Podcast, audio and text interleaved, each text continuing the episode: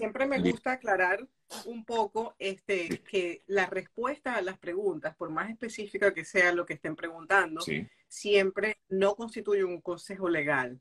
Es decir, el abogado siempre necesita tener en todo caso una llamada o lo que sea y tener todos los elementos para que la persona pueda, eh, vamos a decirlo así, actuar en base a lo que se le diga, ¿sí? Porque cada caso es completamente diferente por parecidos que, que, puedan lucir. Entonces, siempre cuando yo les doy una respuesta es informativa, es para que más o para que investiguen un poco más o para que busquen eh, con un abogado de inmigración e investiguen un poco más sobre el tema, pero no significa que si yo le digo, sí, eh, puede, no sé, puede pedirlo, sencillamente puede pedirlo, pero tal vez la persona tiene otras cosas que no necesariamente las está reflejando en la pregunta que pueden afectar esa respuesta al final, ¿no? Buenísimo, sí, sí, es así, tal cual, eh, pero importante que todos lo sepamos, ¿no? Sí. Eh, Yesenia, justamente vamos a hablar un poco, es inevitable que el tema del momento es el tema del paro humanitario, pero tú planteabas un poco cuál es ese tiempo de espera a la audiencia del eh, parol en abril. ¿A qué te refieres al respecto? Sí, yo me refiero es a que hay muchas dudas en relación a está la audiencia el 25 de abril, entonces está el parol suspendido, no puedo aplicar, ¿qué pasa con mi aplicación? Se detuvo, tengo el permiso de viaje, no puedo volar o sí debo volar. Esas son las preguntas que están ocurriendo y hay mucha gente diciendo, eh, ¿Y qué pasa si dictan una medida cautelar? ¿Han, ¿Han, dictado algo realmente? Hasta donde yo sé, no han dictado absolutamente nada. Lo único que el juez dijo fue, el 25 de abril voy a escuchar este caso con esta petición de estos estados y estas organizaciones que están diciendo que el parol no es una medida correcta. Eso es todo lo que ha ocurrido. No se ha detenido el parol en absoluto, han seguido las aprobaciones. El mismo, creo que tú colocaste una persona que, que entró a Estados Unidos este domingo. Ayer estuve en un lugar y me, me indicaron también que hay mucha gente que viajó este fin de semana. Mi consejo es para todas las personas que ya tienen el parol y el permiso de viaje eh, aprobado, viaje. No esperes porque, como se los indiqué eh, la vez pasada, aquí la ley cambia mucho, se mueve mucho, es bastante dinámica y bueno, hay unos que están a favor, otros que están en contra, pasan cosas, entonces no queremos que usted se quede sin la oportunidad de aplicar. Si va a aplicar, no ha aplicado, el hecho de que haya una audiencia el 25 no significa que no puedas aplicar. Pueden aplicar hasta el 25 mismo, pueden aplicar, hasta que el juez diga sí, no, o voy a dictar esta medida. Además, siempre hay que tener en cuenta de que este juez lo que diga tampoco significa que sea definitivo. Es decir, si el juez dice la administración actual tiene la razón, los estados que están pidiendo eh, detener el valor pueden apelar, apelar. O si dice estos estados tienen la razón, entonces la administración actual puede apelar. De hecho, ya lo comentaron, eh, la propia administración Biden dijo que iba a, luchar porque el parol continúe vigente. Así Correcto si llega este juez a tomar alguna decisión, eh, la administración del presidente Biden pues va a apelar en todo caso a esa decisión. Así que lo importante entonces, Yesenia, es que la gente continúe aplicando si así lo, lo, desea y que no, porque mucha gente se pone nerviosa sobre todo, dice, bueno, ¿será que tengo que adelantar el viaje? Eh, ¿Será que no lo, lo, hago lo más rápido posible? La recomendación en caso eh, tuyo, Yesenia, es este, pues continúan haciéndolo eh, y calma y cordura. Totalmente. Totalmente. Esa, esa, es mi, ese es mi consejo porque además, eh, dame un segundo. Sí, no te preocupes. Sí. ¿Algún, alguna... Eh, además, el tema de la desinformación es, es, es importante que las personas sepan de que hasta que no haya nada oficial, el resto son rumores de pasillo, señores.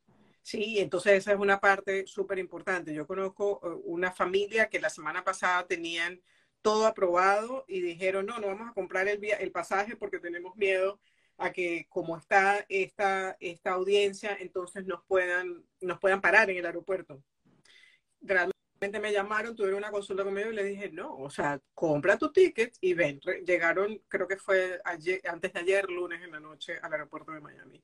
Entonces, no hay, no hay que tener miedo. La otra cosa es que eh, hay muchas personas que llegan o están llegando con el parol y no saben qué hacer y tienen miedo de que, bueno, que esta, esta audiencia del 25 de abril detenga el parol y le revoquen su permiso de estar aquí. Señores, ya estás aquí. recuerden que las personas que pueden calificar, que tengan un caso sólido de asilo político, pueden hacerlo ya estando en el país. Tienen un año a partir de la fecha de entrada al país para poderlo pedir, pero mi consejo número uno es, el asilo nunca se debe hacer para ganar tiempo, ni eh, para ver qué pasa o para tener algún tipo de alivio migratorio mientras esperas a ver qué pasa, porque señores, si a usted aplica un asilo político, a usted lo llegan a llamar rápido a la entrevista y usted no califica para ese asilo o el oficial considera de que no puede calificar para el asilo, a usted lo pasan con un juez de inmigración y lo ponen en una orden de deportación. Entonces, los asilos políticos no debemos de hacerlo a la ligera. He escuchado mucha gente que dice, no, yo voy a hacer un asilo porque mi primo lo hizo, porque mi mamá lo hizo, porque eso yo escribo cualquier cosa. No, señores, es un delito incluso falsificar información, alterar información para que el, oficial de inmigración crea que tiene un asilo, que tiene un caso. Si usted tiene un caso, definitivamente las puertas están completamente abiertas y usted lo defiende hasta la muerte como Claro, claro. ¿Ok? De pero que sea real. Con su, con su parol humanitario y mire qué otras cosas podría hacer en un futuro. Exactamente. Bueno, voy con las preguntas de nuestros amigos. Tengo una aquí para empezar y luego le doy cabida. Voy a abrir los comentarios en unos minuticos. Ya voy a permitir que ustedes también hagan sus preguntas, por supuesto. Es la idea de este, de este programa. Esta persona me consulta. Eh, nuestro patrocinador solicitó a mi esposo como beneficiario principal, pero a su vez me patrocinó a mí y a mis hijos, o sea, toda la familia.